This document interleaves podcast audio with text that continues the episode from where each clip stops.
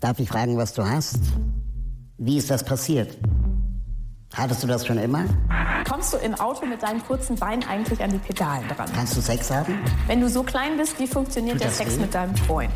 Darf ich dir die Hand geben? Kannst du überhaupt einkaufen, wenn du an die oberen Regale gar nicht rankommst? Ist das ansteckend? Bei wem bist du in Behandlung? Bekommst du im Kino immer noch den Kinderpreis, weil du so klein bist? Kann man das heilen? heilen, heilen?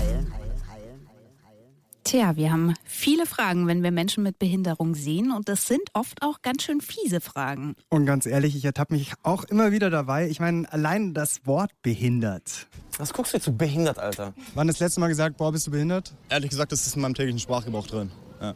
Ja, bist du behindert? ist leicht zu täglich zu ihm. Gleich zu den beiden immer. Wer ist denn am behindertsten von euch? Ich. Ich. Puls. Was? Was heißt denn das? Warum ist es so? Die Frage. Ein Reporter, zwei Wochen Recherche. Eine Frage. Sind uns Behinderte egal?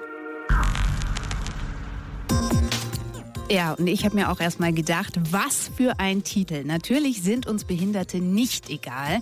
Aber wenn man da mal anfängt, drüber nachzudenken, dann ist das vielleicht doch gar nicht mehr so selbstverständlich. Mal ehrlich, wie viel Zeit verbringen die meisten von uns Nichtbehinderten mit behinderten Menschen? Wie gehen wir mit ihnen um? Und wie geht's den Behinderten damit? Das wollen wir heute rausfinden. Ich bin Kaline Thüroff, bei mir im Studio ist Pulsreporter Michael Badlewski. Jo.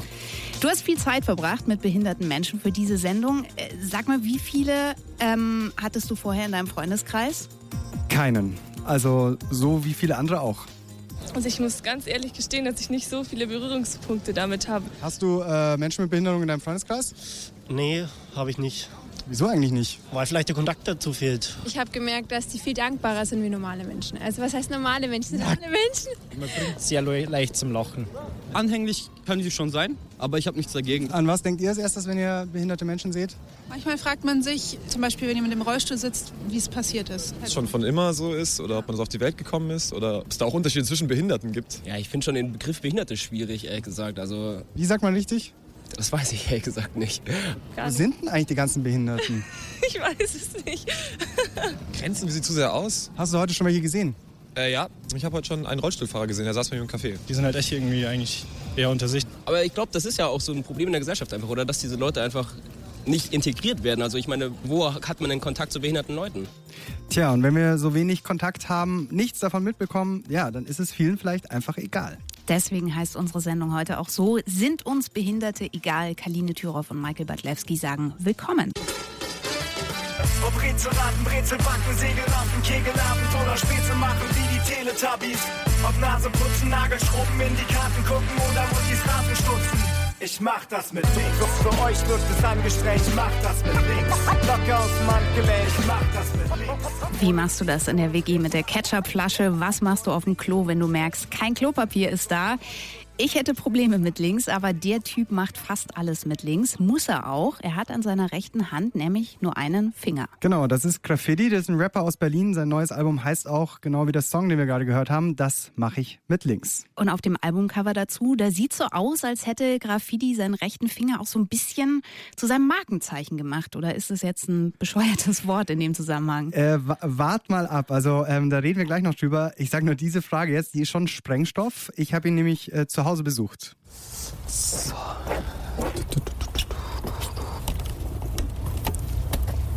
Hallo? Hi, hier ist Michael von der Frage. Jo, dritter Stock Dritter Stock, okay. Also Fidi wohnt im Berliner Stadtteil Wilmersdorf, ist Anfang 30 und er ist schon ein super sympathischer Typ. Also fällt gleich auf, in seiner Küche stehen noch so ein paar Weinflaschen und Pizzareste, habe ich mich gleich heimisch gefühlt. Und äh, was sonst halt noch auffällt, gut, er hat diesen einen Finger halt nur am rechten Arm und er hat noch eine Gehbehinderung, humpelt so ein bisschen durch die Wohnung und bei längeren Strecken nutzt er dann einfach einen Rollstuhl. Aber ganz lustig war, als ich da bei ihm ankam, da war schon nach ein paar Minuten so, dass er mich für was eingespannt hat. Also in der Wand in seinem Wohnzimmer, da hängen so lauter alte Hip-Hop-Platten. Ein paar sind just in dem Moment runtergefallen und wer musste ran? Hm, ich. Genau, Michael, pass auf. Äh, Folgendes, ich würde dich bitten, diese beiden Platten noch anzuhängen. Kannst du das mal kurz hier so reinmachen, bitte? Ähm, Jurassic 5 ist ganz wichtig, dann Mob Deep ist ganz, ganz, ganz, ganz, ganz wichtig. Ja. Sogar die wichtigsten überhaupt. Packen wir es an. Packen wir es Ähm, an. Gern. Du kannst auch eine Leiter haben, wenn du möchtest. Hm, Leiter? Leiter ist tighter, glaube ich. Ne? Okay. Jetzt aber wirklich fit mal.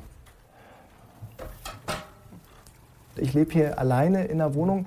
Das ist ja auch jetzt, sag mal, nichts Selbstverständliches und mir ist auch durchaus bewusst, dass ich auch Hilfe benötige. Zum Beispiel beim äh, auf die Leiter steigen und Platten. Hättest sonst ein Kumpel gemacht von dir, oder? Da ich keine Freunde habe, bin ich sehr froh, dass du jetzt hier bist. ja, natürlich meine Freunde. Ja. Okay. Dafür sind sie gut, die Freunde. Nein, Spaß. Ach, Michael. Ja, die Mhm. Frage, ob das uns seine Kumpels machen, vielleicht war die gar nicht so schlau. Ja, genau. Ist mir nachträglich dann auch klar geworden. Also, ähm, ja, über Behinderung zu reden, das habe ich in mehreren Situationen übrigens mit Fidi gemerkt, das kann ein rhetorisches Minenfeld sein. Du leidest ja an einer Behinderung. Sag mal, Fidi, wie ist es denn, an einen Rollstuhl gefesselt zu sein? Ja, äh, ich leide weder an einer Behinderung, noch bin ich an den Rollstuhl gefesselt, sondern ich habe einfach eine Behinderung. Aber ich, es ist nicht so, dass ich morgens aufwache und leide und weine und Schmerzen habe. Ich dachte, ganz kurz mal, ich dachte, du haust mir jetzt diese Frage um die Ohren, weil genau diese Frage Ja. kommt ja in deinem Song vor. Ja, richtig. Aber trotzdem ist es ja wahrscheinlich eine Frage, auf die du keinen Bock hast, sie als erstes zu beantworten. Na, dieses, ob ich an einer Behinderung leide, wurde mir auch so tatsächlich seitdem dieser Song existiert und ich glaube auch davor noch nie so gestellt.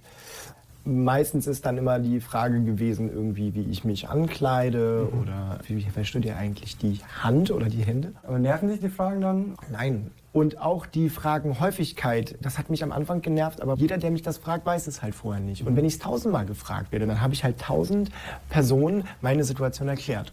Das ist ja auch meine Aufgabe sozusagen oder mein Wunsch. Ich Ja. möchte sozusagen ein bisschen mehr zur Normalität in der Gesellschaft beitragen oder zur Gleichberechtigung und dass eben behindert nicht mehr als anormal angesehen wird, dann gehört es sozusagen auch zu meiner Aufgabe, den Leuten immer wieder zu erklären, wie mein Leben so ausschaut und wie ich mein Leben halt regel und wie ich klarkomme. Graffiti, der tritt oft als Aktivist für Menschen mit Behinderung auf, also bei Kongressen oder bei Workshops. Und ähm, ein ganz interessantes Beispiel, also was er auch mit seiner Musik erreicht hat schon, ist ein ganz praktisches Beispiel, als er das Studieren angefangen hat. Das war soziale Arbeit bei ihm, aber in der Uni gab es keinen Aufzug. Ist natürlich ein bisschen blöd für Fidi im Rollstuhl. Also hat er einen Song drüber geschrieben. Den hat der Rektor dann irgendwann gehört und wirklich dafür gesorgt, dass dann ein verdammter Aufzug gebaut wird. Ha, hervorragend. Wobei ähm, Fidi ja verm- vermutlich auch keinen Bock hat, immer nur über seine Behinderung zu rappen, oder? So ist es. Also er will in erster Linie als Rapper wahrgenommen werden. Das ist er ja auch in erster Linie. Und naja, ich bin trotzdem wieder mal drauf reingefallen. Nee, nämlich, das habe ich gemerkt, als ich ihm diese Frage gestellt habe. Aber das ist ja schon auch ein bisschen dein Markenzeichen, oder? Was denn? Ja, dass du erst mit links machst. Ja, das ist ja, es geht ja nicht anders. So ein Stimmt. Markenzeichen. Das ist schon wieder so eine. also- Eigentlich Quatsch, die Frage. Ja. Ich mache nicht in erster Linie ähm, Musik, weil ich sage, ich ähm, muss jetzt die behinderte Community irgendwie ansprechen. Was ich sage und wozu ich auch stehe, ist, dass ich ein, ein Sprachrohr mit meiner Musik für Menschen mit Behinderung bin. Und das möchte ich auch gerne bleiben und mache das mit Rapmusik. Es ist nicht schlimm, dass du sagst, von wegen ist die Behinderung nicht dein Markenzeichen. Da kann ich dir nur sagen, finde ich nicht so, nehme ich nicht so wahr, weil ich glaube, ein Markenzeichen ist etwas, was du, was man schafft. So. Und Naja, meine Behinderung okay. ist ja von Geburt an ein Teil von mir, weißt du? Was ich einfach nur möchte, so wie wahrscheinlich jeder andere Mensch ist auch, dass man es schafft, das tun und machen zu können, was man gerne möchte, unabhängig davon, ob man eine Behinderung hat oder nicht, was man für ein Geschlecht hat, an was man glaubt. Das ist, glaube ich, auch die Wurzel der Inklusion. Ne? Wenn mich Leute mal fragen, so, was ist eigentlich Inklusion? Inklusion bedeutet, jeder soll das machen können, wozu er Lust hat. Also natürlich auch orientiert an den Ressourcen, seinen Stärken und seinen Schwächen und dann unabhängig von Religion, Glaube, Sexualität, Behinderung. Aber wenn ich dich jetzt zum Beispiel als Inklusionsrapper bezeichnen würde, Ja, das fände ich, das fänd ich doof. Das wäre genauso wie Rollstuhlrapper oder so. Bin ich nicht, weil auf der anderen Seite mache ich bei Rap-Battles mit so und da ziehe ich mich selber durch den Kakao oder werde von Leuten angegriffen aufgrund meiner Behinderung und deswegen versuche ich immer klarzustellen, ich bin in erster Linie Rapmusiker und ich mache alles. Ich mache gerne schnulzige Songs und ich setze mich für Inklusion ein, aber ich ficke auch anderer Leute Mütter in Rap-Battles und das ganz eiskalt. Und ich werde auch gerne von anderen Rappern zerfickt so. Das ist Teil des Business. Yo, alles klar. Klar, oder? Aber äh, man muss auch sagen, härter als alles, was Graffiti sich bei Freestyle-Battles anhören musste, das waren dann tatsächlich Sprüche in der Schule früher. Also zum Beispiel, fang mich doch, du kriegst mich eh nicht. Und in einem Song von ihm, da sagt er dann sogar, dass er irgendwann das Haus wegen solcher Sprüche nicht mehr verlassen wollte. Das ist natürlich vielleicht etwas überspitzt. Ich bin dann schon noch rausgegangen, aber Mhm. dieses Gefühl, dass ich nicht rausgehen möchte, das war vorhanden, ja. Okay. Und wann hat sich das gelegt? Also das war in der siebten Klasse, weil da bin ich in eine ähm, Schule gekommen, in der Gesamtschule mit ähm, Integrationsklassen, hieß es damals noch. Jetzt sind es Inklusionsklassen. Das heißt, das war eine Klasse mit behinderten und nicht behinderten Kindern gemischt. Und das war auch das erste Mal für mich so dieses Aha-Erlebnis, ey, du bist nicht alleine. Und Ja. habe da das erste Mal auch andere Behinderungen gesehen. Und gemerkt, dass ich so mein Selbstwertgefühl einfach auch stärken konnte. Also früher fang mich doch, du kriegst mich eh nicht und heute fickt Graffiti eure Mütter. Graffiti hat seine Behinderung seit Geburt. Ist das denn eigentlich bei den meisten Behinderten so? Nee, oder? Also das war eine der Sachen, die mich bei der Recherche am meisten überrascht hat. Es ist wirklich die absolute Ausnahme, kann man eigentlich sagen, dass man das von der Geburt hat. Nur 4% der Menschen mit Behinderung haben die von Geburt an. 96% werden erst im Laufe ihres Lebens behindert, also zum Beispiel durch eine Krankheit oder einen Unfall zum Beispiel. Ich habe einen Backflip, Rückwärtssalto auf den Kopf gemacht, habe es nur halb rumgedreht auf, dem, auf der Schanze und bin quasi äh, mit dem Kopf am Boden gelandet. Ah, shit. Wie lange ist das her? Zwölf Jahre und wir haben da gerade Dennis gehört. Der ist 29 und bei seinem Unfall war er 17. Und ich treffe ihn da gerade in einer Wohnung, in seiner Wohnung. Die ist eine Einrichtung für Menschen mit körperlicher Behinderung. Das ist eine sehr, sehr, sehr große Einrichtung in München, nennt sich Pfennigparade.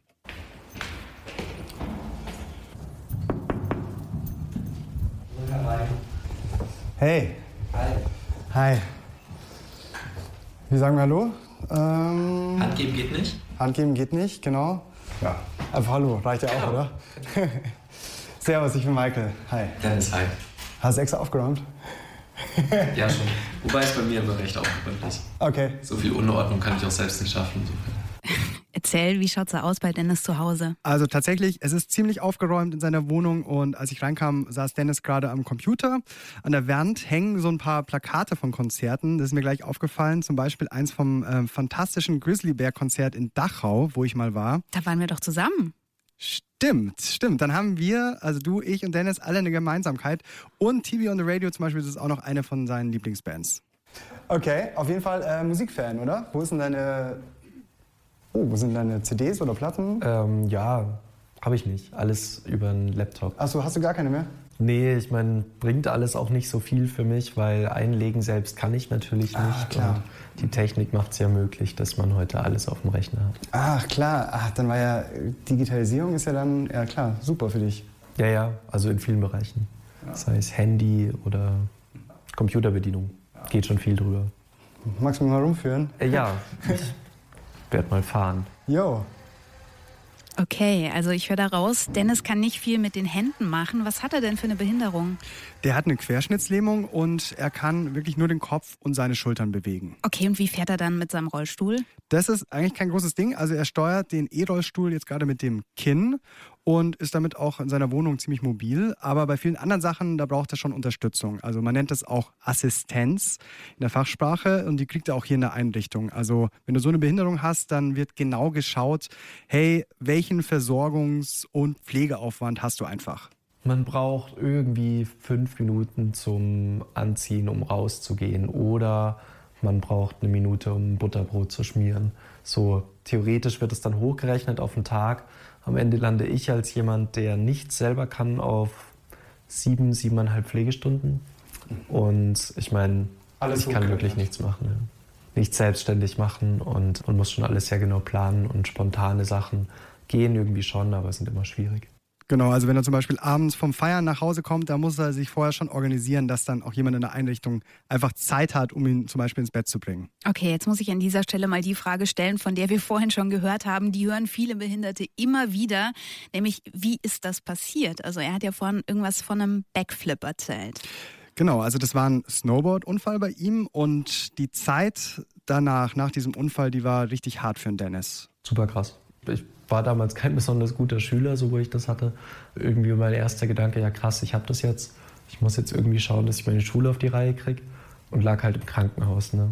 und habe mir irgendwie dieses Thema wahrscheinlich gesucht, damit ich da irgendwie ein bisschen Ablenkung habe. Klar, ganz am Anfang war es krass für mich und mein erster Gedanke war auch, glaube ich, dass ich damit nicht leben wollte. Echt? So, ja, ja. Aber ich glaube, der Gedanke ist erstmal normal, weil man sich überhaupt nicht vorstellen kann, was das bedeutet. Ich habe nur die Nachricht gekriegt, dass ich jetzt mich nicht bewegen kann, mein ganzes Leben auf Hilfe angewiesen sein werde. Und der erste Gedanke war einfach, nee, will ich nicht.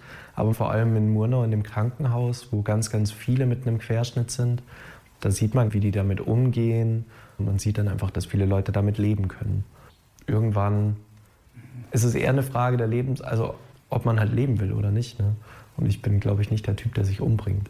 Wie lange warst du dann im Krankenhaus? Ähm, sieben Monate. Krass. Ja. War schon heftig, vor allem weil sich auch das ganze Leben ändert. Also es ist ja nicht nur, dass man nichts selber machen kann, sondern dass man jetzt eben quasi pflegebedürftig ist, so von einem Tag auf den anderen. Der Alltag ist anders, man muss Leute in sein intimstes Leben reinlassen. Man braucht einfach Geduld. Aber ist das was, wo du haderst mit deiner Situation? Nee, gar nicht. Also ich, mache mir tatsächlich im Alltag, glaube ich, kaum mehr Gedanken drüber. Es ist so, ich habe studiert, ich habe einen Freundeskreis, der gut ist, ich habe einen Job jetzt. Eigentlich führe ich, glaube ich, ein ganz normales Leben so für mein Alter. Bin vielleicht nicht so mobil, reise nicht so viel wie andere aus meinem Freundeskreis. Und so Sachen wie Reisen sind für mich auch immer eine recht aufwendige und teure Geschichte, weil ich dann immer einen Helfer oder zwei Helfer mitnehmen muss, idealerweise. Ich schaue immer so ein bisschen, dass ich die pflegerischen Geschichten so ein bisschen trennen von Freundeskreis oder auch von, also sowieso von meiner Freundin. Ja. Also ich fahre vielleicht einmal im Jahr weg. Warst du das letzte Mal? Das letzte Mal war ich mit dem Wohnmobil unterwegs. Das war witzig. Genau, in Italien und Frankreich ist er da mit dem Wohnmobil rumgetuckert. Hm. Es klingt irgendwie, als würde Dennis eigentlich ein ganz normales Leben führen, nur halt mit Einschränkungen, krassen Einschränkungen zum Teil. So ist es, aber ähm, ja, die kann man ja auch bekämpfen. Also auch wenn er jetzt zum Beispiel seine Hände nicht bewegen kann, am Computer arbeiten ist dank Hilfsmittel eigentlich kein Problem für ihn. Das ist ein neues Mausbediensystem, äh, mit dem ich auch von meinem Schieberrollstuhl aus arbeiten kann. Es ist wie so ein Headset, das man aufhat, ähm, mit einem Lagechip drin und einem Pustsensor und ich kann quasi über eine Kopfbewegung kann ich die Maus steuern und dann, wenn ich bestätigen will, halt einen Mausklick machen will, dann puste ich in so ein Röhrchen rein. Und ich meine, ich kann theoretisch Sachen genauso bewegen und bedienen. Ja. Ja. Genau. Und Ja, eben, ich kann komplett selbstständig an dem Computer arbeiten. Je mehr Technik mich da unterstützt, desto besser wird es eigentlich. Und ich finde, wenn man ehrlich ist, die Leute, die an einem Computer arbeiten, die brauchen sich auch nicht bewegen. Ne? Stimmt. Sag mal, was macht er eigentlich beruflich? Was arbeitet Dennis? Also der arbeitet im Marketingbereich und man muss aber erstmal sagen, dass es wirklich ewig gedauert hat, bis Dennis einen Job gefunden hat, obwohl er ein super Profil hat. Also er hat Praktika gemacht bei BMW oder Walt Disney, er hat sein Studium, er hat Zusatzausbildung, aber oft hieß es in den Stellenausschreibungen einfach so, hey, Mobilität wird vorausgesetzt und die kann er eben nur begrenzt bieten. Er hat mir erzählt, dass er ohne Scheiß 150 Bewerbungen geschrieben hat, bis er es jetzt dann auch bei einer Firma geklappt hat. Also da ist er super froh drum. Und äh, das Beste ist, er nimmt mich mit. Rollstuhl geschoben hast du schon mal? Äh, ja, habe ich schon mal, aber auch nicht so oft, glaube ich. Ja. Aber der, der geht ja super, oder? Der geht super, der ist ziemlich leicht. Das ist schon anders als im Altenheim Rollstuhl schieben. Aber das fühlt sich fast schon so wie so ein Sportrollstuhl an, oder? Also nennt sich Aktivrollstuhl, also für Leute, die ähm, aktiv auch was machen können. Ja.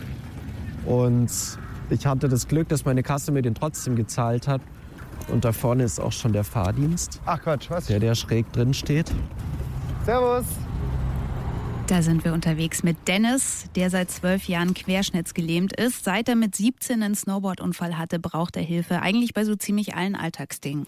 Genau, und zu sowas gehört natürlich auch, dass sich Dennis immer organisieren muss, ein Fahrdienst, ja, also der ihn von A nach B bringt. Das ist dann wahrscheinlich so ein Rollstuhltaxi, oder? Bei dem man den Rollstuhl hinten mit so einer Rampe reinschieben kann. Ganz genau, da ist dann ganz viel Platz drin. Dennis sitzt dann im hinteren Teil und ich habe mir so eine Sitzreihe gemütlich gemacht.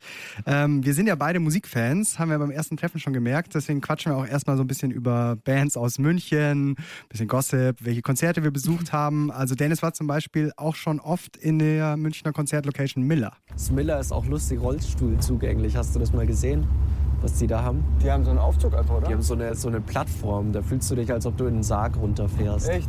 Ja. Die fährt einfach runter. Du hast dann Beton um dich rum.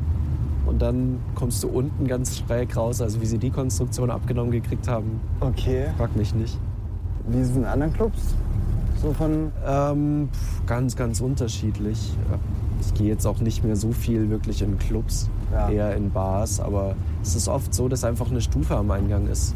Und die Ja. allein dann schon das Hindernis ist, zum Beispiel für einen Elektrorollstuhl da reinzukommen. Da müsste man dann schon eine Klapprampe mitnehmen.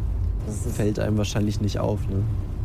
Ja, klar, man, man achtet da nicht drauf. Aber äh, das ist eh, äh, ich habe mich gestern irgendwie noch so ein bisschen ja, geärgert fast über mich, so ein bisschen, weil mir danach aufgefallen ist, dass wir eigentlich ja wirklich eigentlich nur über deine Behinderung gesprochen haben. Und es gibt bestimmt so viel mehr, ja, was es über dich halt zu erfahren gibt und so. Ja, mit Sicherheit. Ja. Mir geht es ganz oft so, dass ich viele Sachen gefragt werde in die Richtung, gerade von Leuten, die mich halt nicht kennen und die das dann so das erste Mal Berührungspunkte damit haben. Da. Aber ich meine, die Fragen haben sich dann auch irgendwann erledigt und dann man kann auch über das reden, was man macht und nicht nur das, was man ist. Ja, dann machen wir das doch mal. Du hast mir zum Beispiel immer noch nicht gesagt, Michael, was er genau arbeitet. Also irgendwas mit Marketing, oder? Genau, der ist bei einer äh, ziemlich coolen Rucksackfirma. Also die machen Rucksäcke für Sportler vor allem, für Fahrrad- oder Skifahrer auch oder für Leute, die riesige Expeditionen machen. Ja, also ich bin jetzt quasi als Online-Marketing-Coordinator. Righty right. Ja, righty right, weil wir sind ja internationally. ähm, genau, bin ich angestellt und mache jetzt eigentlich den kompletten Online-Part. Ist eine tolle Aufgabe.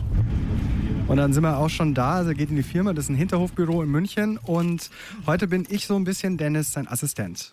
Ähm, und zwar die Ah, ja. Jacke von der Schulter runterziehen und dann einfach den Ellenbogen nach hinten raus. Darf ich anfassen? Ja, genau. Okay. Sich nicht wundern, wenn so ein bisschen mein Arm zittert. Ja. Das ist Spastik einfach. Und jetzt einfach den Ellenbogen nach hinten oben rausziehen. Nicht zu vorsichtig sein, das Echt? bisschen bin aber Gewalt ganz schlecht in sowas. So. Das ist wahrscheinlich nicht nur für dich komisch, oder? Sondern auch für Dennis, immer auf Assistenz angewiesen zu sein. Er meinte vorhin ja auch, man kann eigentlich nicht anders mit so einer Behinderung, als da Leute dauernd in seine Intimsphäre reinzulassen. Ja, also so richtig komisch war es nicht für mich, aber ich glaube, ich war so ein bisschen vorsichtig Mhm. einfach, ja. Aber der Dennis ist da, glaube ich, inzwischen recht pragmatisch. Also mit ein paar Assistenten oder Zivis von früher ist er sowieso jetzt auch befreundet. Aber wir sind ja in der Firma und da ist inzwischen jetzt auch sein Marketingchef da. Das ist der Jan. Und wir richten da gemeinsam jetzt den neuen Computer her, den Dennis in der Arbeit hat. Da kommt dann wahrscheinlich wieder das Headset raus, oder mit dem Dennis seine Maus steuert. Genau, aber diesmal ist es auch so, dass Jan und ich wirklich staunend vor dem Rechner stehen. Ach, guck. Faszinierend, gell? Ja. die Bedienung des Computers. In der Tat. Ja, das sagt er immer. Wahnsinn. Ich dachte, das wäre Sprachsteuerung. Das ist zusätzlich. Zusätzlich. Aber das ist halt für die Mausbedienung mit dem Ding viel, viel besser. Per Sprache eine Maus zu bedienen ist total bescheuert. Ja, glaube ich. Roll up, roll down. Ist Genau. so. Click left. Ja. Wahnsinn. Okay, dann das jetzt auch neu für Hast du mich. auch das erste Mal gesehen? Ja, das sieht ja extrem überzeugend aus. Wahnsinn. Heute ist eh ein ziemlich wichtiger Tag für Dennis in der Firma. Er hat die ganzen letzten Tage an der Online-Strategie der Firma gearbeitet und das Konzept muss er heute präsentieren.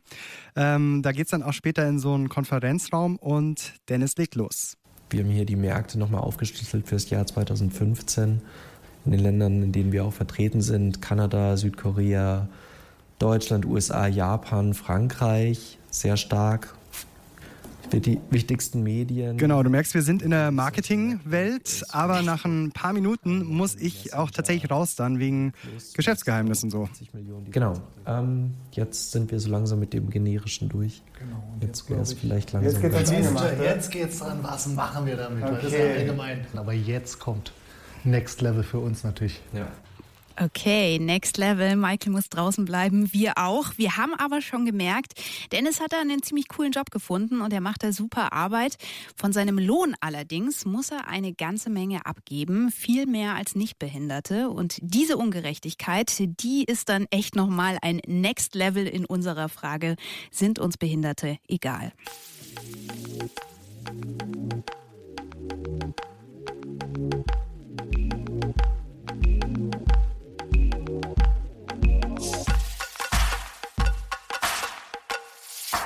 Ihr die Frage bei Puls, sind uns Behinderte egal? Unser Reporter Michael, der begleitet gerade Dennis, der im Rollstuhl sitzt, querschnittsgelähmt ist und Online-Marketing für eine Rucksackfirma macht.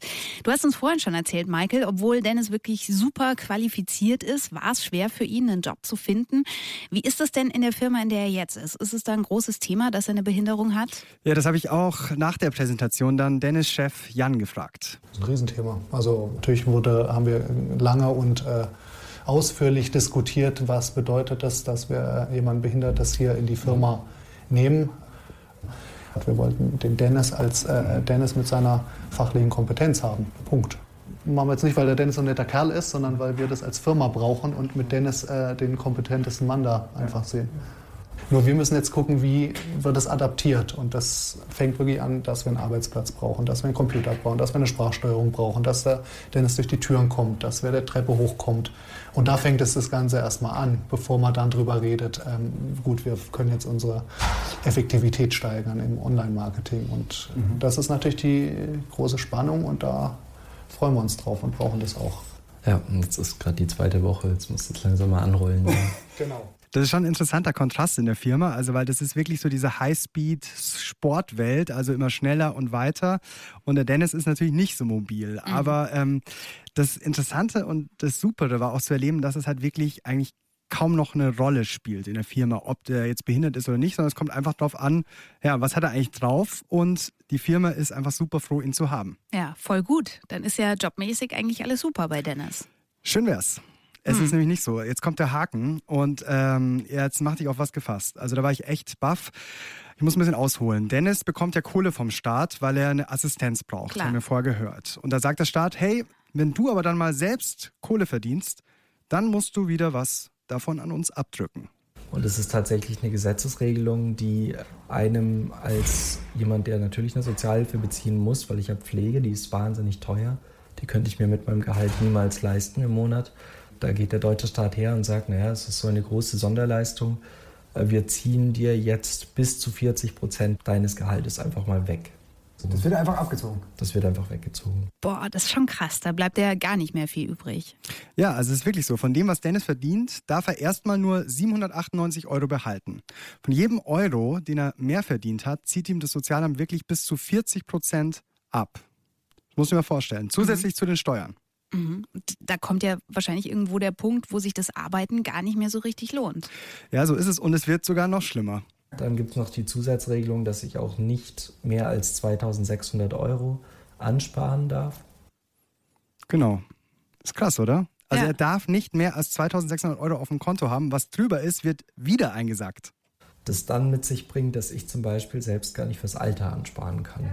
Aber ist doch krass ungerecht, oder? Also weil das ist super ungerecht. Das Gesetz ist fürchterlich. Ein Skandal. War mir nicht klar, war mir nicht bewusst.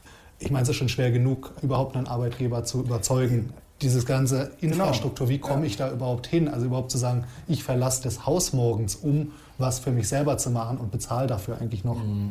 finde ich persönlich jetzt ein bisschen schwierig. Also naja, also für mich war es nie eine Option, irgendwie in so einer Werkstatt zu arbeiten am Ende, ne, wo ich irgendwie unterfordert bin. Mhm. Für mich war es schon immer der, Gedanke, dass ich ähm, auch das, was ich ja wirklich leisten kann, dann auch mache und das auch ausschöpfe. Ja. Und dass halt am Ende nichts mehr rauskommt. Schon eine fiese Nummer. Ja, da stimmt was nicht im System. Ich meine, ich kann mir das auch selber überlegen. Ich mache das nicht des Geldes wegen das Ganze, sondern ich mache das, weil ich einen Job haben will. Puh, alle finden es ungerecht, auch Dennis-Chef Jan. Wo ist die Online-Petition, die ich unterschreiben muss, damit sich das alles hoffentlich bald ändert? Well, Kaline, ähm, sorry, aber die ersten Unterschriften, die wurden alle schon abgegeben. Ihr habt mir was mitgebracht, ja? Ja. ja.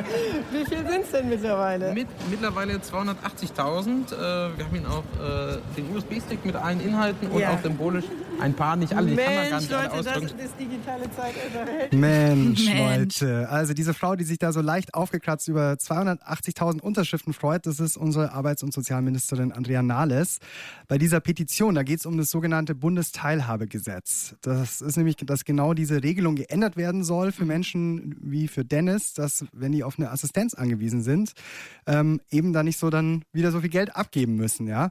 Aber man muss auch sagen, trotz der Petition politisch geändert hat sich noch nichts. dann wird es Zeit, dass wir uns mal angucken, was da auf der höheren politischen Ebene abgeht in Bezug auf Gleichberechtigung und Menschen mit Behinderung. Ja, um das rauszufinden, da habe ich mich mit dieser Frau getroffen. And Paralympic champion, representing Germany, Verena Bentele with guide Friedrich Thomas. Uh, da auf dem Treppchen steht Verena Bentele, eine der größten deutschen Sportstars. Also sie hat zig Goldmedaillen bei den Paralympics gewonnen, im Biathlon übrigens. Ist es jetzt blöd, wenn ich frage, was die für eine Behinderung hat? Ähm, ich glaube, das ist okay für sie. Also äh, Verena Bentele ist blind. Sie ist außerdem Anfang 30. Sie wurde nach ihrer Sportkarriere dann Beauftragte der Bundesregierung für behinderte Menschen. Ihr Job ist es also, dass es Menschen mit Behinderung einfach besser geht. Und die Petition fürs Teilhabegesetz, dass Menschen, also die eine Assistenz brauchen, nicht mehr auf die 2600 Euro begrenzt sind, die hat sie natürlich auch unterschrieben, setzt sich dafür ein. Ich habe ihr dann nochmal von Dennis erzählt und ja, da meinte sie wieder, das kann einfach nicht sein. Gerade die Geschichte von dem, den du begleitet hast, der einen Job gefunden hat nach langer Suche und jetzt erfolgreich war und jetzt aber wirklich eben eigentlich nichts davon hat oder nicht so sehr viel, das ist total wichtig, weil viele Menschen können sich das überhaupt nicht vorstellen. Dass es hier nicht um irgendein Privileg geht, das Menschen mit Behinderungen wollen, sondern wirklich schlicht und ergreifend um die Möglichkeit, dass Menschen ein ganz normales Leben führen wollen und zum Beispiel auch eine Partnerschaft eingehen wollen, weil für die Menschen, die das betrifft, die nur eben diese 2600 Euro behalten können, auch deren Partner müssen ja ihr Vermögen abgeben und das ist natürlich eine hochgradige Diskriminierung. Man sagt ja, eine Partnerschaft mit so einer Person einzugehen, bedeutet gleich ein Leben an der Armutsgrenze. Das ist wirklich äh, hochkritisch und das wissen sehr viele Politiker nicht. Also gerade auch im Deutschen Bundestag gibt es da eine Menge Aufklärungsbedarf in den Landtagen. Und das ist natürlich auch eins meiner großen Themen. Wir müssen dafür sensibilisieren, dass hier ein großer Handlungsbedarf ist, dass es nicht ein Thema ist, dass man jetzt noch mal um vier, um acht, um 20 Jahre verschieben kann. Um zwei Jahre dann. naja, das Gesetz, für das ich mich einsetze, das Bundesteilhabegesetz, tritt 2017 in Kraft. Und ähm, da hoffe ich, da sind schon sehr viele Dinge geregelt auch drin. Schauen wir mal. Also es wird schon lange diskutiert über dieses Teilhabegesetz und es geht natürlich wie immer um Kohle, weil äh, das kostet natürlich alles auch was. Und die große Frage dahinter ist auch, wie viel Geld ist es im Staat wirklich wert, dass Menschen mit Behinderung auch wirklich so eine gleichberechtigte Teilhabe in unserer Gesellschaft haben? Man muss aber auch dazu sagen, also Deutschland hat 2009 die UN-Behindertenrechtskonvention unterschrieben und seitdem hat jeder ein Menschenrecht auf Inklusion, ob mit oder ohne Behinderung. Jeder soll überall dabei sein können. Das ist wirklich ein verdammtes Recht. Ja? Praktisches Beispiel, wenn jemand im Rollstuhl sitzt, dann kann es ja passieren, dass er nicht in eine Kneipe reinkommt. Genau, das darf eigentlich nicht sein, meint Verena Bentele. Also wenn wir sehen, Cafés, Restaurants, Museen, die privat sind, da gibt es halt in Deutschland noch keine gesetzliche Handhabe zur Barrierefreiheit zu verpflichten. Und das ist schon ein Problem, weil das schließt zum Beispiel Menschen, die eine Gehbehinderung haben, aus, in viele Lokale zu gehen, weil es da einfach überhaupt keine behindertengerechte Toilette gibt. Und das ist eigentlich total schade, weil auch das sind die normalen Berührungspunkte, dass man in der gleichen Bar rumhängt. Das haben andere Länder, die sind uns da ein Stück voraus. Die sind da schon ein deutliches Stück barrierefreier und das wäre in Deutschland schon auch wichtig und richtig das endlich auch wirklich als einen wirtschaftlichen Gewinn zu sehen und nicht als einen Verlust oder eine Schädigung, weil das ist es definitiv nicht. Wenn wir ein Angebot erweitern für mehr Menschen, erreichen wir damit auch mehr Konsumenten. Also in meinen Augen wäre das ein großer Gewinn für alle. Und zur Inklusion gehört natürlich auch, wir haben es vorhin bei Dennis gehört, dass Menschen ohne Behinderung ganz selbstverständlich mit Menschen mit Behinderung zusammenarbeiten. Tja, ist aber schon wieder so eine Sache, die immer noch nicht so richtig in der Lebensrealität angekommen ist. Ja, das ist sogar ziemlich hart, wenn man sich da die Fakten dazu anschaut. Also das Ding ist, dass Unternehmen ab 20 Mitarbeitern 5% ihrer Stellen mit Schwerbehinderten besetzen müssen. Mhm. Wenn sie das nicht machen, dann müssen sie Strafe zahlen. Das ist bis zu 290 Euro im Monat. Tja, jetzt kannst du dich fragen, hm, wie viele Unternehmen zahlen lieber Strafe? Viele wahrscheinlich. Es sind echt 40.000 äh, Unternehmen in Deutschland, die das so machen. Sie zahlen lieber oder sie lagern Jobs und Tätigkeiten in Behindertenwerkstätten aus. Aber da arbeiten dann äh, wieder Menschen mit Behinderung und ohne Behinderung nicht gemeinsam. Es muss sich was ändern, weil die Menschen brauchen ihre Unterstützung nicht nur in so einer geschlossenen Einheit, sondern brauchen ihre Unterstützung genau da, wo sie hinwollen, genau auf dem ersten Arbeitsmarkt, ähm, vor Ort, wo sie wohnen, wo sie leben wollen und nicht eben nur in einer großen Einrichtung. Schon wieder ein weiteres Problem, gell? Aber ähm, klar, das ist es halt so. Deswegen haben wir auch so wenig Kontakt mit Menschen mit Behinderung. Und hm, es gibt halt diese großen Einrichtungen, in denen wir aber noch nie drin waren. Du hast dir aber eine angeguckt für diese Frage und da gehen wir gleich zusammen hin. Genau, und zwar in Neuendettelsau, das ist in Mittelfranken und ich bin da in der Gruppe Tiger. Also ich muss auch dafür echt früh aufstehen. Es ist 6 Uhr morgens und da geht das Leben da so richtig los. Hallo. Ich bin Michael. Matthias, hi. Hey, grüß dich. Einfach mal rein. Verdammt früh, ne? Wir sind aber auch schon fast eine halbe Stunde da. Okay. Bei uns sind jetzt doch eher die äh, fitteren ähm, Bewohner. Es können alle reden, alle selber laufen. Hallo. Robert. Robert, hallo, ich bin Michael. Hi. Grüß dich. Ich heiße Billy. Billy? Ja. Hi. Viele Namen für mich. Und wer bist du? Dominik. Dominik. Wie lange wohnst du schon hier? Oh, oh Gott, das, das sagst du Tobi. Okay. Tobi, wie lange wohne ich hier? Puh, auswendig weiß ich das nicht, aber so zwei Jahre. Zwei Jahre, glaube ich. Da bin ich von Weihnachten eingezogen. Genau. Okay. Also jetzt können wir frühstücken. Super. Kommt ihr mit? Ja klar, Logo. Semmeln hart, was haben wir denn heute? Mittwoch.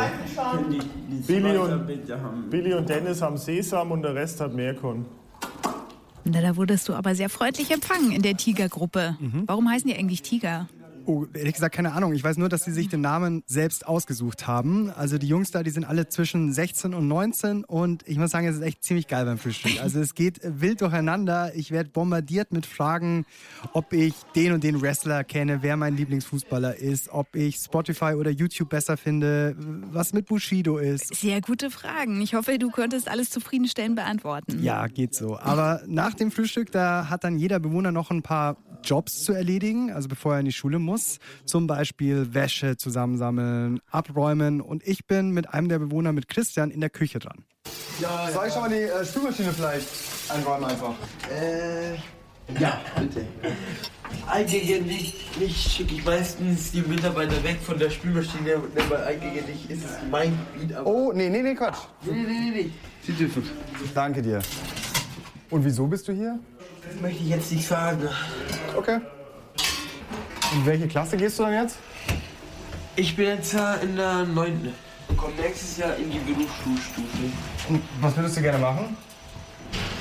Entweder ich möchte äh, zur Bahn gehen. Zur Bahn? Ja. Als Reinigungskraft. Oder ich mache einen Führerschein, dass ich äh, alte Fahrzeuge von der Bahn fahren darf. Wie zum Beispiel Dampfloks oder alte Dieselloks und so. Okay, Hauptsache Eisenbahn. Reinigungskraft ist aber auch ein seltener Berufswunsch, würde ich sagen. Absolut. Und das sind vielleicht auch so ein bisschen die Stellen, an denen man merkt, dass man hier in einer besonderen Einrichtung ist. Optisch muss ich sagen, merkt man den meisten Jungs erstmal überhaupt nichts an. Also, dass sie vielleicht anders sein könnten als wir Teenager. In der Einrichtung lebt äh, auch Billy, der ähm, will mir noch sein Zimmer zeigen, wie ganz viele andere Bewohner auch. ähm, er, aber er ist einer der Musikcracks hier. Er ist auch riesiger FC Bayern-Fan. Sein ganzes Zimmer ist voller Poster. Und jetzt will er mir noch sein aktuelles Lieblingslied zeigen. Ja, mein aller Lieblingssong, das hört auch die Mehrheit fast.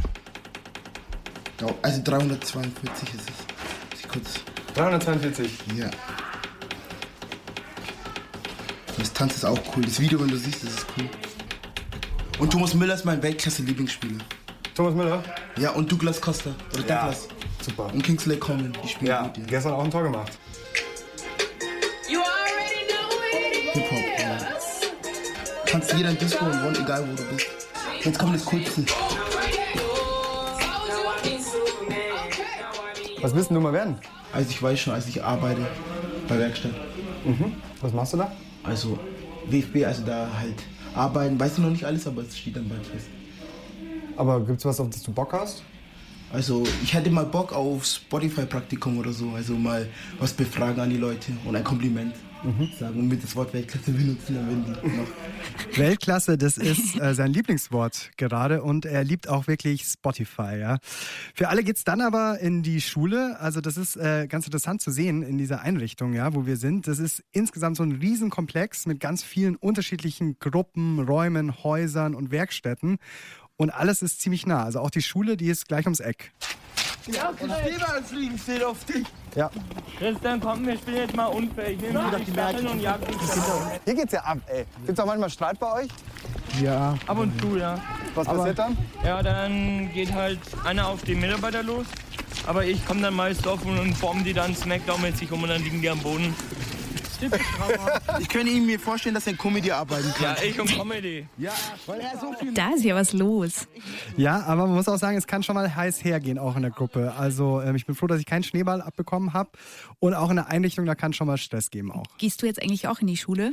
Nee, das überlasse ich den Jungs. Ich gehe äh, jetzt nochmal dann zurück in die Wohnung von ihnen und will auch nochmal mit dem Gruppenleiter Matthias reden. Da sind wir dann gleich auch mit dabei. Vorher hören wir noch Musik von Station 17. Das ist eine Band aus Hamburg, die der Musiker Kai Beusen 1988 schon gegründet hat in einer Hamburger Behinderteneinrichtung. Station 17 sind ein Kollektiv, eins, das sich ständig verändert, in dem Behinderte und Nichtbehinderte zusammenspielen. Sie haben schon mit vielen anderen deutschsprachigen Bands und Künstlern zusammengearbeitet und gespielt. Und auf diesem Song ist Strizi Streuner von Frittenbude mit am Start. Alles für alle, Station 17. Wir haben ihn so satt, diesen Start und lang das Meer nicht gesehen. Irgendwann kommt ja der Tag, an dem werden wir gehen. Weil bleiben wieder Sinn macht, noch sich selbst festzufahren. Es gibt mehr Abenteuer für uns, als die paar Gefahren. Wäre das Leben halt so schwer, wie wir es jetzt machen, auch einfach nicht leicht. Doch es gibt viel mehr zu lachen, wenn wir das Flackern entfachen. Denn wir packen den Drachen bei seinen Flügeln und lassen ihn schnappen, lassen ihn fauchen. Denn alles ist alles und ich bin genauso wie du. Alles. Alles ist alles und ich bin genauso wie du. Alles. Ja, die Frage bei Puls. Sind uns Behinderte egal? Pulsreporter Michael Badlewski ist gerade in Neuen-Dettelsau in Mittelfranken in einer Einrichtung für Menschen mit geistiger Behinderung. Und da sind viele wilde Jungs unterwegs, so wie es gerade klang. Die Tiger halt, ne? Aber die hält alle Gruppenleiter Matthias zusammen mit einer kleinen Hilfestellung. Hier sind noch die Gruppenregeln. Also haben wir die allgemeinen Gruppenregeln ausgehängt, damit die auch jeder kennt. Ich gehe jeden Tag in die Schule. Ich werde nicht gewalttätig, tue keine Gewalt an und beleidige keine anderen Bewohner oder Mitarbeiter. Ich schaue keine gewaltverherrlichen Filme. Wenn die Bürotür geschlossen ist, klopfe ich einmal an und warte, bis der Mitarbeiter Zeit für mich hat. Ich halte mich an die Tischregeln. Messer und Gabel benutzen, kein Schmatzen und Rülpsen. Serviette benutzen, Danke und Bitte verwenden, kein Handy. Ja, das sind jetzt die Regeln, die uns eingefallen sind. Wo es Probleme gibt. Wo es Probleme gibt, ja. Also das ist ja eigentlich mit das Wichtigste, dass man dann lernt, sich an Regeln zu halten. Viele Bewohner kommen und haben noch nicht wirklich oft in ihrem Leben sich an irgendwelche Regeln halten müssen. Für die wird es dann am Anfang schon schwierig, weil man sich dann an diese Regeln halten muss. Es gibt auch trotzdem immer mal wieder Konflikte, habe ich so am Rande erfahren. Es gibt bei den Tigern auf jeden Fall immer zwei Betreuer, aber insgesamt war es schon echt faszinierend, dass da so eine ganz tolle, super Stimmung eigentlich herrscht. Warum sind die Bewohner denn eigentlich überhaupt in der Einrichtung in Neuendettelsau? Was für Behinderungen haben die? Das habe ich noch gar nicht so richtig rausgefunden. Es ist auf jeden Fall bei allen relativ unterschiedlich. Wir haben acht Bewohner. Die meisten haben kognitive Einschränkungen und schaffen es nicht, ihren Alltag selbstständig zu bewältigen. Und darauf sind wir hier eigentlich aus, um äh, Selbstständigkeit zu fördern. Dass die dann mal möglichst, also bei allen wird es nicht funktionieren, aber möglichst selbstständig wohnen können, möglichst wenig Hilfe von außen brauchen. Eigene Wohnung auch und so. Ja, bei manchen ist es etwas unrealistisch, aber äh, es ist eigentlich unser Ziel. Ich würde jetzt meine Bewohner nicht primär als behindert bezeichnen. Als erstes sind es halt einfach Jugendliche, die hier wohnen und ich bin immer eher dafür, dass man mal auf das schaut, was sie können und nicht immer so auf das, was sie nicht können, weil die sind ihr ganzes Leben auf das reduziert worden, was sie nicht können oder vielleicht auch nicht lernen werden. Aber wieso sind dann eigentlich Leute hier? Packen die Eltern das dann nicht mehr oder ist es dann einfach besser, sie mal irgendwie, keine Ahnung, hierher zu bringen? Äh, viele Bewohner kommen aus einem Milieu, wo die Eltern es einfach nicht schaffen, mit den Kindern fertig zu werden, um ihnen was beizubringen. Oft sind die Behinderungen auch dadurch bedingt, dass es zu wenig um sie gekümmert worden ist, als sie klein waren. Und die wenigsten hätten das von Geburt an. Also Milieuschädigung nennt man das dann. Echt, das gibt's wirklich? Ja. Vernachlässigt quasi, genau. Genau. Das kommt auch immer mehr. Das hat mich schon ziemlich überrascht. Also davon hatte ich noch nichts gehört, muss ich zugeben. Und also genau, mit so einer klassischen geistigen Behinderung sind nur wenige Jungs da. Also wieder so ein Klischee und äh, irgendwie Vorurteil beseitigt, was geistige Behinderung angeht. Das ist nämlich alles total vielfältig, meint Matthias. Wenn man dann sagt, die kommen aus einem Behindertenheim, dann stellen sich die meisten Leute auch ganz was anderes vor, weil ich denke, dass viele Menschen in der Gesellschaft einfach noch denken, geistige Behinderung, da stellt man sich einen Menschen mit Down-Syndrom vor. Und nicht einen ganz normalen Jugendlichen, dem es von außen gar nicht anzieht, dass er eine Behinderung hat. Glaubst du, dass in unserer Gesellschaft uns Behinderte oft egal sind einfach? manchen Leuten mit Sicherheit. Viele verstehen auch einfach gar nicht, was ich jetzt effektiv hier mache. Fängt schon bei meiner Familie an, weil man selber überhaupt keine Erfahrung hat. Ich kann es dann zwar erklären, aber die können sich nicht vorstellen, dass es Menschen gibt, die das nicht schaffen, ihren Alltag selber zu strukturieren, die nicht selber einen Arzttermin ausmachen können und dann hingehen mit 18 oder 19. Gut, aber jetzt sind die ja hier natürlich alle eigentlich auch in einem geschlossenen System, sage ich mal so ein bisschen, Ja. oder? Das ist ja auch schon hier wieder so allein geografisch und lokal so ein bisschen einfach isoliert. Ja, ist schwierig. Also es wäre natürlich schöner, wenn man in Wohngemeinschaft leben würde, auch irgendwie in der freien Wirtschaft beruflich angebunden wäre, was aber, denke ich mal, auch an der Leistungsgesellschaft liegt. Weil Wer keine Leistung bringt, der ist in unserer Gesellschaft nicht so angesehen wie jemand, der gute Leistungen bringt. Ja, dadurch gibt es wahrscheinlich auch diese Einrichtungen, denke ich mal. Aber sagen wir mal, eigentlich so wäre es ja im Idealfall, würde es ja so eine Einrichtung vielleicht hier gar nicht mehr geben, weil wir alle miteinander einfach leben. Ja, sogar irgendwo das hehre Ziel der Inklusion. Und wieso klappt es nicht? Ich denke, das wird wieder an der Leistungsgesellschaft liegen, dass welche, die nicht äh, solche Leistungen bringen können, es einfach schwierig haben in der Gesellschaft und nicht anerkannt sind und am liebsten irgendwo abgeschoben werden. Ja, das ist mir so richtig klar geworden, erst bei meinem Besuch bei der Einrichtung, dass das Isolierende von Menschen mit Behinderung ein riesiges Problem ist. Die Einrichtung macht zwar wahnsinnig viel, organisiert Freizeiten und total viele Sportprojekte, wo Menschen ohne und mit Behinderung zusammenkommen. Das ist schon mal was. Klar, aber trotzdem haben Sie kaum Kontakt zu Menschen ohne Behinderung. Wenig, genau. Das fängt eigentlich schon in der Schule an. Also ähm, das ist dann bei vielen geht es dann auch später so weiter, wenn sie dann einfach nur in der Behindertenwerkstatt arbeiten. Stört das die Bewohner eigentlich auch selbst? Also hätten die gern mehr Kontakt zu Nichtbehinderten? Ja, äh, da wollte ich auch mit Ihnen drüber sprechen. Ich habe gewartet, äh, bis Sie aus der Schule gekommen sind und da haben wir es uns dann gemütlich gemacht. Dieser Zug ist ein Jubiläumszug. 150 Jahre Deutsche Eisenbahn. Alles klar. Darf ich mal schnell machen? Also, wir sind hier im Wohnzimmer der Einrichtung. Da steht eine Konsole, das ist ein Computer, eine Couchlandschaft und Christian, das ist der, mit dem ich vorher um den Spülmaschinenplatz gekämpft habe, der ist ein riesiger Eisenbahn. Klar, wollte ja später auch mal beruflich zur Eisenbahn. Ja, ganz genau. Und äh, neben Christian ist auch noch Ramon da. Der hat äh, ganz lange schwarze Haare. Und äh, ja, bei beiden weiß ich ehrlich gesagt immer noch nicht so richtig, äh, welche Behinderung sie eigentlich haben. Wie lange bist du schon hier eigentlich? Hier in der Einrichtung? Ja. Gut. Jahre. War das leicht oder war es am Anfang schwierig? Am Anfang war es ein wenig sch scheiße. Weil? Ja, am Anfang hatte ich sehr auch Heimweh und eigentlich ist es sehr schnell vorbeigegangen. Ich habe sehr schnell Freunde kennengelernt. Ja. Warst du schon immer auf einer Förderschule? Ja. Von Anfang an? Ja. Aber dann ist es so, dann hat jeder in der Förderschule ein anderes kleines Handicap wahrscheinlich. Äh, wie darf ich das jetzt gut verstehen? Ja, oder. Hat seine Nachteile, zum Beispiel hat seine Schwächen wie ich. Ich bin in der Förderschule, Ja. Christian, so wird's gemeint, weil ich ja wegen meiner Lernbehinderung. Und du Ja. dann, weil du auch irgendeine kleine Macke hast, bestimmt. Sozusagen. Redet ihr da manchmal drüber, wer welche Macke hat? Ab und zu, ja. Mann, Alter, du bist kopfkrank. Nein, Mann, ich weiß, ich bin kopfkrank. Kopfkrank heißt in dem Sinne. Ich weiß, ich habe eine Behinderung. Ich wurde schon oft dann immer angesprochen. Ja. Hallo, es kann dich keiner beleidigen. Es steht schwarz auf weiß. Ja. Steht das in dem Ausweis drin dann, dass man eine Macke hat? Oder? Im Behinder Nur eine Macke.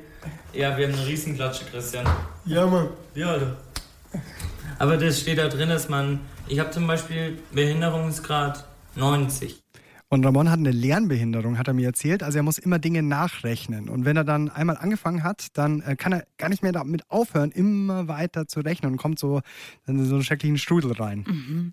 Wenn man die beiden jetzt aber so miteinander hört, dann klingen sie wie ein ganz gutes Team, finde ich, die Voll. sich ganz gut verstehen. Voll, ja. Wir spielen dann noch eine Runde Mensch, ärgere dich nicht zusammen. Und ja, da möchte ich schon aber auch nochmal rausfinden von den Jungs, wie sie es empfinden, wie unsere Gesellschaft einfach mit Behinderten umgeht. 1, 2, 3, 4, 5. Aber ist es zum Beispiel, ist behindert oder sowas, ist das ein Schimpfwort für euch? Nein. Nee, dem Papier. Weil wir können dann sagen, ja, gut, wir sind behindert, aber deswegen haben wir mehr, können wir mehr Sachen als du. Wir können kostenlos Bahn fahren. Wir kriegen bei manchen Sachen mehr Vorteil. Wir können kostenlos ins Kino.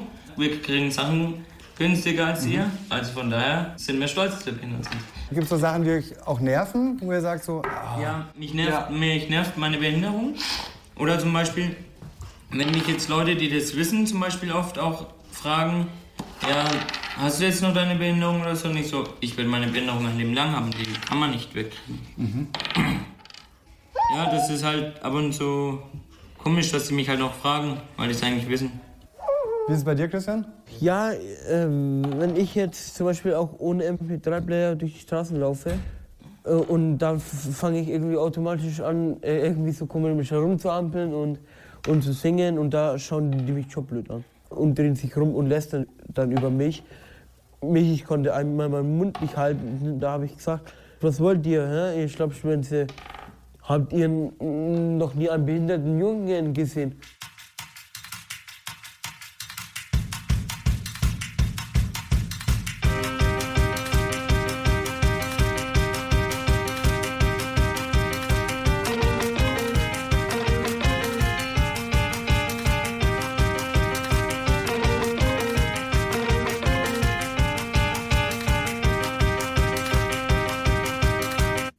Sind uns Behinderte egal, wollen wir wissen hier. Viele von uns würden natürlich reflexartig sagen, nein, natürlich sind sie uns nicht egal. Über das Leben mit Behinderung wissen wir als Nichtbehinderte aber dann doch ganz schön wenig. Aber um über das Ganze nochmal zu reden, habe ich mich auch mit Raul Krauthausen zusammengesetzt. Er ist ja wahrscheinlich einer der bekanntesten Inklusionsaktivisten in Deutschland. Und äh, war die Stimme, die wir ganz am Anfang der Sendung schon mal gehört haben, mit Fragen, die ihm auf die Nerven gehen. Darf ich fragen, was du hast? Wie ist das passiert? Hattest du das schon immer? Kannst du Sex haben? Raul Krauthausen ist jemand, der extrem viele Webprojekte für Menschen mit Behinderung an den Start bringt. Also zum Beispiel die Webkarte, hast du vielleicht schon mal gehört, wheelmap.org. Da sind ganz viele Orte markiert, die rollstuhlgerecht sind. Und da sieht man dann halt, in welches Café man als Rollstuhlfahrer besser hingeht und wo besser nicht. Wheelmap.org ist eines der vielen Projekte seines Vereins Sozialhelden. Und mit dem möchte er die Welt einfach inklusiver machen. Aber dass behinderte Menschen ausgeschlossen werden, da sagt er, hm, das geht schon ziemlich früh los. Man hat ein behindertes Kind, das soll dann eingeschult werden und dann empfiehlt einem das Schulamt, das Kind gehört auf eine Sonderschule. Und sobald ein Kind auf einer sogenannten Sonder- oder Förderschule ist, verliert es natürlich den Kontakt zu den Nichtbehinderten. Und es gibt auch kaum Durchlässigkeit zwischen diesen Schulsystemen. Und man argumentiert aber die ganze Zeit damit, dass man sagt, aber an den Förderschulen erhält es eben die Förderung, die es benötigt. Es gibt aber eben sehr viele Studien, die nahelegen, dass je länger man auf diesen Förderschulen ist, desto größer wird auch der Leistungsabstand zwischen den Kindern mit und den Kindern ohne Behinderung, weil die Förderung oft nicht die Förderung ist, die sie an einer Regelschule bekommen könnten, wenn es zum Beispiel um die Begegnung mit Nichtbehinderten geht. Ne? Und auch die Nichtbehinderten, das ist meine feste Überzeugung, haben ein Recht darauf, mit Menschen mit Behinderungen zusammenzuleben und auch eine vielfältige Gesellschaft zu erleben. Was wir aber machen, ist, dass wir sie eigentlich ab der ersten Klasse anfangen auszusortieren. Und das führt dann später dazu, im Studium, in der Ausbildung, in der Arbeit, dass wir feststellen, verdammt, ich weiß gar nicht, wie ich mit Menschen mit Behinderung umgehen soll. Obwohl jeder Zehnte in unserer Gesellschaft eine Behinderung hat, ist nicht jeder Zehnte in unserem Freundes- oder Bekanntenkreis behindert. Mhm. Das Statistische Bundesamt sagt, es sind siebeneinhalb Millionen, also es sind äh, wirklich fast zehn Prozent. Was ich ja total interessant und wichtig finde, ist, dass er sagt, alle, also sowohl Behinderte als auch Nichtbehinderte, haben ein Recht darauf, mit den anderen zusammenzuleben und beide Seiten profitieren dann auch davon. Und ähm, ja, auch so können dann die Nichtbehinderten ihre Berührungsängste loswerden. Ganz genau, aber über dieses ganze Thema Inklusion an der Schule, da gibt es wirklich harte Kämpfe, sage ich dir. Also die einen sagen, hey, lass es uns probieren. Die anderen sagen aber, hey, was ist denn das für ein Riesenquatsch? Das schwächt doch einfach nur alle Beteiligten. Da wird dann niemand mehr gefördert. Aber Raul Krauthausen, der meint trotzdem, Inklusion ist das einzig Richtige, weil sonst wird dieser Teufelskreis nie aufhören. Das Interessante ist ja, dadurch, dass wir keinen Kontakt haben, haben wir riesige Bilder im Kopf. Ne, so ein Bild wie Schmerzen, stirbt früh, keine Ahnung, äh, äh, sind einmal unglücklich, ne, Opfer. Und das sind auch die Bilder, die wir, wenn wir das Thema Behinderung im Fernsehen oder im Kino erleben, sind das ganz auch oft die Themen, die thematisiert sind. Dass es aber auch Menschen mit Behinderungen gibt, die Comedy machen, Schauspieler sind, Künstler sind. Einer der berühmtesten Wissenschaftler unserer Zeit sitzt im Rollstuhl. Das kommt ja so gut wie gar nicht vor. Auch Menschen mit Behinderung können riesengroße Arschlöcher sein. Ja, äh, man sollte sie nicht unbedingt in Watte packen, aber die sind auch kein Mysterium. Behinderte Menschen sind kein Mysterium, hat uns Raul Krauthausen gerade gesagt. Wenn wir Berührungsängste haben, dann kommt das daher, dass es einfach so wenig Berührung gibt oder Begegnung mit ihnen und nicht, weil das Thema Behinderung so schwer zu greifen ist. Wo wir gerade von Berührung sprechen, eine der Standardfragen, die viele Behinderte ja immer wieder hören, ist, wie funktioniert das denn eigentlich mit dem Sex? Ist natürlich ein super intimes Thema, aber auch ein ganz normales, so wie für uns alle, oder? Keine Ahnung als Thema, aber ich habe bei der Recherche auf jeden Fall gemerkt, dass es in dem Bereich schon oft noch so ein Tabu ist, weil man es sich vielleicht manchmal wirklich nicht vorstellen kann. Ja, auf dem letzten Pornofilmfestival in Berlin zum Beispiel, da gab es eine eigene Filmreihe zu dem Thema. Einer der Filme, der hieß Yes We Fuck. Und die Macher, also genauso wie der klingt der Titel, ja, wir haben Sex. Damit wollten halt die Macher auch klarstellen, dass die Gesellschaft Menschen mit Behinderung oft einfach so als asexuell darstellt. Ja, wie du schon gesagt hast, es liegt vermutlich daran, dass die meisten keine Erfahrungen haben einfach mit dem Thema. Aber es ist natürlich ein Thema. Also zum Beispiel, wie man Menschen in Behinderteneinrichtungen besser auch in ihrem Sexualleben unterstützen kann. Dafür gibt es unter anderem sogenannte Sexualbegleiter und eine von ihnen ist Edith, die ist 26 Jahre alt und kommt aus Hamburg. Man macht mit mir nichts anderes als Erfahrungen. Ich kann nicht pauschal sagen, wenn man diese oder jene körperliche Behinderung beispielsweise hat, dann muss man so oder so vorgehen. Das ist tatsächlich, so blöd es klingt, Learning by Doing mhm. und man muss das erfahren. Ob man das mit mir erfährt oder beispielsweise mit einem Partner oder einer Partnerin, das bleibt jedem selbst überlassen. Man muss es tatsächlich ausprobieren. Kann man. Das mhm. ist ja auch eine schöne Sache. Okay, und was heißt es dann konkret? Also hilft Edith behinderten Menschen dabei, Sex zu haben? Assistiert sie ihnen? Also man muss da unterscheiden zwischen Sexualassistenz und der Sexualbegleitung. Bei der Sexualassistenz geht es darum, Menschen mit Behinderungen beim Sex mit anderen oder zum Beispiel der Selbstbefriedigung zu unterstützen. Edith macht aber vor allem Sexualbegleitung. Das heißt auch, sie schließt nicht aus, dass sie mit ihren Klienten schläft. Es sind unter anderem sehr viele junge Klienten, die sich bei mir melden, die eben noch nicht viel Erfahrung gemacht haben. Und tatsächlich bin ich dann oftmals der erste Kontakt diesbezüglich. Da ist es oftmals so, dass erstmal eine gewisse Unsicherheit besteht, auch dem eigenen Körper gegenüber, sprich, was ist möglich, ganz praktisch. Und dass man dann schaut, was macht mir Spaß. Und das wird dann Stück für Stück erarbeitet. Glaubst du, dass es echt ein Problem ist, quasi, dass, nehmen wir mal das Beispiel, ein Mensch mit Behinderung sein Leben lang in einer Einrichtung war, vielleicht ja auch noch irgendwo am Stadtrand, so wo die Menschen gar nicht so viel davon mitbekommen mhm. und die dann oft einfach Sexualität nie erlebt haben? Das ist ein großes Problem. Das ist ein, ein großes Problem, mit dem ich schon das eine oder andere Mal konfrontiert wurde. Und da wären beispielsweise auch nochmal die Einrichtungen gefragt, da ein Auge darauf zu haben und da zu schauen, wie können wir das vielleicht möglich machen. Weil es natürlich auch etwas ist, was tatsächlich fehlt. Also wenn wir, das können wir uns in der Regel gar nicht so vorstellen, wenn wir auf Sexualität oder auf Nähe und wirklich zärtlichen Körperkontakt verzichten würden, dann würde es uns auf lange Sicht wahrscheinlich nicht so gut gehen. Da könnte zum Beispiel ein Sexualassistent oder eine Sexualassistentin ja eine Rolle spielen.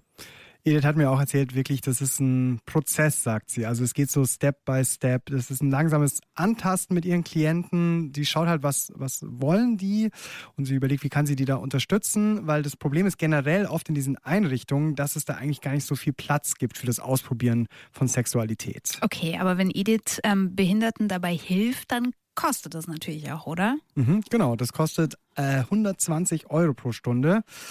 Ähm, und das ist natürlich für viele Menschen mit Behinderungen in Einrichtungen auch wieder ein Problem, weil ähm, die haben ja oft gar nicht so viel Kohle und die Krankenkasse zahlt das nicht. Okay, jetzt aber nochmal was anderes. Wenn Edith ähm, dann auch manchmal mit ihren Klienten schläft, dann kann man das doch eigentlich auch Prostitution nennen, oder? Stimmt. Diese Frage äh, schwebt, glaube ich, schon so lange im Raum, wie es diese Arbeit gibt bin da ganz pragmatisch. Ich betreibe ein Gewerbe tatsächlich und ja, ich bekomme dafür Geld und ja, es ist auch im Kontext einer sexuellen Dienstleistung. Aber es ist immer noch schwierig zu sagen, was ist normale Prostitution und was ist die Sexualbegleitung. Für mich definitiv. Ich habe da noch keine generelle Antwort und überlasse gerne anderen die Schlussfolgerung. Ich würde auch sagen, vielleicht ist es auch echt egal, wie man das jetzt nennt. Es geht ja um Erfahrungen irgendwie und dass Menschen durch ihre Begleitung sexuell selbstbewusster und erfahrener werden und das später vielleicht zum Beispiel auch in einer eigenen Beziehung nutzen können. Vor deiner Recherche hast du erzählt, hattest du eigentlich nicht so viel mit behinderten Menschen zu tun. Das hat sich jetzt ganz schön geändert und bislang klang es so, als hättest du dich extrem gut verstanden mit den Leuten, die du hier gerade kennengelernt hast im Laufe deiner Recherche. Absolut, ja. Und zum Schluss habe ich mich auch nochmal mit Dennis getroffen. Dennis ist äh, der, der seit seinem Snowboardunfall vor zwölf Jahren querschnittsgelähmt ist. Ganz genau. Und heute war auch noch ein Kumpel von ihm mit dabei. Hey, hi Dennis. Servus. Hi. Hi, Michael. Emanuel. Hi, Emanuel. Servus. Wir sind hier auf dem Weihnachtsmarkt in München, dem Tollwood. Und ja, was gar nicht so einfach ist, übrigens mit dem Rolli durch Kies fahren, vor allem wenn der noch nass vom Regen ist. Ah, das ist jetzt scheiße mit dem, Ja. ähm, Ja, das dass hier ist noch nass wird. relativ übel hier. Fuck. Aber du hast ja wahrscheinlich schon ähm, alle Wege, durch die man durchfahren kann, durch. Ja, ich habe WM 2006 habe ich die Angst vor den Glasscherben verloren tatsächlich. Okay. Da war einfach die ganze Leopold voller Glasscherben und man konnte nicht mehr vorbeifahren. Klar, Sommer 2006, ne? Waren überall Scherben. Aber beim Feiern, da sind Dennis auch schon andere krasse Dinge passiert. Da bin ich in der X-Bar, kennst du die in Schwabing? Ja. So eine Studentenbar. Ja. So eine Stufe am Eingang. Und da hat mich so ein sehr betrunkenes Mädel rausgeschoben und hat mich vorwärts die Stufe runtergeschmissen. Also ich habe einen Purzelbaum gemacht quasi raus. Ich lag dann rückwärts auf der Straße. Ja, und dann haben wir mich wieder in den Rollstuhl gehoben und zu Hause habe ich gemerkt, dass der Oberschenkel durchgebrochen ist. Nein. Ja, krass. Ich habe schon gemerkt, dass irgendwas nicht stimmt, aber genau kann ich es nicht lokalisieren, weil ich es nicht spüre. Ja, ist es wirklich so, dass du nicht spürst? Nee. Ich spüre es dann indirekt, also ich spüre es dann über ein Kribbeln. Also ich habe ja so eine gewisse Spastik, die man als hoher Querschnitt einfach hat. Das heißt, man hat immer wieder so ein Zittern im Arm mal oder wenn ich mich zum Beispiel flach hinlege, so aus dem Sitzen raus ins Bett, dann bewegen sich halt auch die Beine, das ist halt normal. Wenn ich mich halt so verletze, dann wird es halt auch schlimmer zum Beispiel in dem Moment. Da war es zum Beispiel so, dass die ganze Zeit mein Oberschenkel gezittert hat. Apropos Alkohol, wir holen uns ähm, beim Tollwood dann erstmal einen Glühwein und setzen uns in ein Zelt rein. Ja, so eine Kennenlernfrage, wenn man mit zwei Leuten unterwegs ist, die man noch nicht so gut kennt, ist ja auch immer, wie habt ihr euch kennengelernt? Ähm, haben dir das Emanuel und Dennis auch erzählt? Ja, klar, da habe ich gleich nachgebohrt. Und sie haben sich in der Schule kennengelernt. Und zwar ähm, ist in die Schule der Dennis nach seinem Unfall gekommen. Und genau, da haben sie sich dann einfach angefreundet. Also bei Dennis in der Schule war es immer gut, weil der hatte immer jemand dabei, der hat mit, für ihn mitgeschrieben im Unterricht. Ja, okay. Und der hatte dann auch immer so schwarzes, dieses, dieses Pauspapier, dieses Kohlepapier. Hör Kanntest du das noch? Das Kohlepapier. Ja, ich weiß schon, was du Und da, hat- da hat der dann mitgeschrieben und dann haben wir halt einfach unser, unser Blatt runtergelegt. Und dann mussten wir nicht mitschreiben. Er hat dich ausgenutzt. Ich konnte damit leben, weil ich es ja auch nicht geschrieben habe. Gibt es sonst einen Unterschied, wo du sagst, so, ah ja, ah, ich treffe mich mal mit dem Dennis, da muss ich das beachten oder so? Ja. Abholen halt und heimbringen. Abholen und heimbringen. Wie ist es, ähm, neue Leute kennenzulernen? Gibt es da manchmal so eine Barriere, wo du erstmal durchstoßen musst? Ich kann es schlecht sagen, weil ich nicht so richtig einschätzen kann, wie es anders wäre. Aber ich habe schon das Gefühl, dass ich vom Typ her halt so offen bin, dass es keinen großen Unterschied Ja. macht. Wie ich auf Leute wirkt, das weiß ich, um ehrlich zu sein, selber immer nicht so ganz. Ich finde es manchmal krass, dass wenn ich mich im Spiegel irgendwie sehe mit meinem E-Rolli und so ein bisschen darauf achte, wie es- achte, wie es jemand anders vielleicht sehen würde, der mich das erste Mal sieht, dann sieht es irgendwie schon krass aus. Dann habe ich eher wieder so diesen Blick von externen, den man hat, vielleicht auch so hat, wenn man jemanden mit Behinderung vor sich hat. Und was denkst du dann, wenn du in den Spiegel schaust? Super Kerl. Äh, geiler Super Typ. gut aus. Let's roll.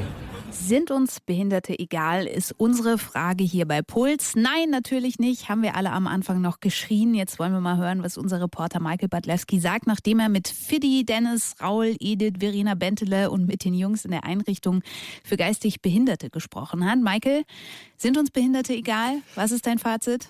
Okay, also ich meine, ich gebe zu, ja, die Frage war total ketzerisch, aber naja, also ich finde, wir haben schon erlebt, zum Beispiel beim Teilhabegesetz, da kann man schon sagen, es ist Teil der Politik, egal wie Menschen mit Behinderung in der Arbeitswelt dann auch klarkommen mit weniger Geld. Und auch das gemeinsame Lernen, zum Beispiel in der Schule oder im Studium, das ist alles noch nicht selbstverständlich. Haben wir ja auch in der Einrichtung gesehen. Also wenn du einmal in diesem Einrichtungswerkstättensystem drin bist, dann gibt es einfach wenig Berührungspunkte im Alltag. Das meint auch die Behindertenbeauftragte der Bundesregierung Verena Bentele. Natürlich ist in so einer Einrichtung das Leben ein Stück weit einfacher und deswegen ist natürlich auch für viele Angehörige ein ganz guter Weg zu sagen, ja, ich habe hier eine gute Einrichtung, auch für meine Angehörigen mit Behinderung und brauche mir einfach auch keine Sorgen machen, wenn ich mal nicht mehr da bin, was auch verständlich ist. Ich will das nicht verurteilen, das ist sehr verständlich, aber es ähm, verschließt halt die Augen vor der Tatsache, dass wir heute eben sehr viele Menschen haben mit Behinderung, die, wenn sie wissen, was es noch für Lebensmöglichkeiten gibt, auch sagen würden, ich will so nicht leben. Also wenn man denen sagt, Mensch, du könntest auch in der WG wohnen, du könntest auch allein wohnen, du könntest auch eine Partnerschaft haben, du könntest auch trotz einer Lernschwierigkeit ein Kind bekommen, die sagen würden, ja, das genau möchte ich. Ähm, und deswegen bin ich eben auch sehr dafür und setze mich da sehr dafür ein, dass wir eine bessere Beratung für Menschen mit Behinderung bekommen. Was ich auch noch gut fand, das war das, was der Rapper Graffiti mir erzählt hat. Der hat echt gesagt, als wir dann nach dem Interview noch beim Bier zusammensaßen, so, ähm, uns sollte auch einfach mal allen klar sein, dass wir zu jedem Zeitpunkt mal behindert werden könnten. Deswegen sollten wir uns allein deswegen schon für das Thema interessieren. Und er meint auch, beide Seiten sind einfach gefragt. Auf zwei Seiten einfach muss man sich aufeinander zubewegen. Die eine Seite ist die Gesellschaft und die Leute, die, die keine Berührung haben mit Menschen mit Behinderung. Und auf der anderen Seite müssen natürlich auch die Menschen mit Behinderung vielleicht mehr sich denken, ey komm, wenn du willst, dass sich was verändert, dann musst du dafür auch deinen Arsch bewegen. Und das kannst du auch, wenn du querschnittsgelähmt bist. So, ne? Und du musst halt immer irgendwie jeden Tag das Beste aus dem Tag machen. So, ne? Und da ist unabhängig, ob du sechs Finger hast oder ein Auge auf der Stirn.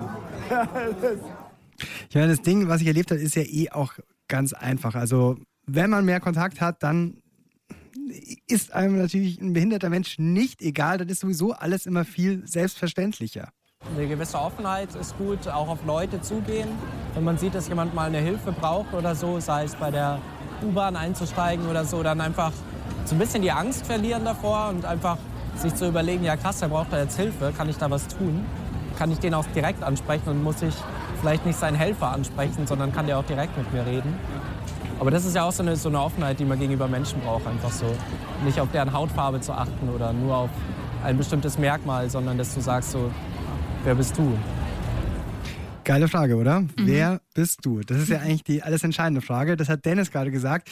Ja, und ich finde auch, wenn wir einfach mehr, mehr, mehr, mehr, mehr Kontakt haben, dann ist es irgendwann vielleicht sogar wirklich einfach egal, ob jemand behindert ist oder nicht. Das stimmt. Das war die Frage, sind uns Behinderte egal? Reporter Michael Badlewski. Moderation Kaline Thüroff. Co-Autor Tobias Henkenhaf.